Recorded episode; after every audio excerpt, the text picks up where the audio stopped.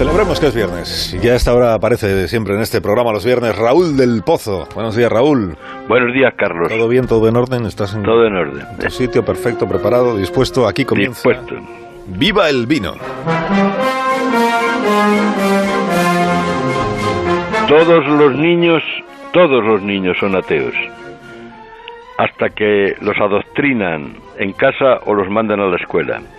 Decía Schopenhauer que la Iglesia es una empresa para leccionamiento de la capacidad de pensar y de creer. No hay ningún absurdo que no pueda ser implantado en la sesera a condición de que empiece a inculcarse antes de la tierna edad de seis años. Como ocurre en la doma de animales, solo consiguen éxitos si se inicia muy temprano, eh, a la primera edad. Y encima, algunos sacerdotes meten mano a los niños y a las niñas. Se calcula que hay cientos de curas pedófilos vivos en España. El Papa Francisco, al principio de su pontificado, reconoció en la entrevista que le hizo Scalfari de la República que la práctica sexual con niños de cardenales, obispos y sacerdotes era la lepra de la casa.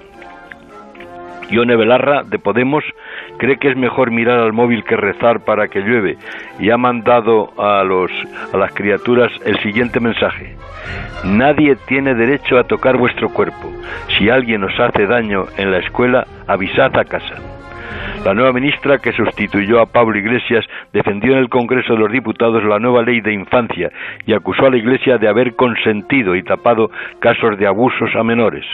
Dijo que los curas han sido demasiado a veces cómplices de violencia sexual y eso tiene que terminar.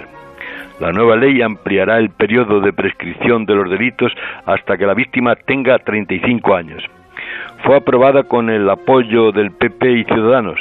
Votaron en contra PNV y Vox.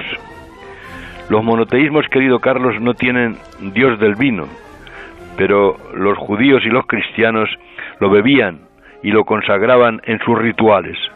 Y eso sí es un acierto. ¡Viva el vino!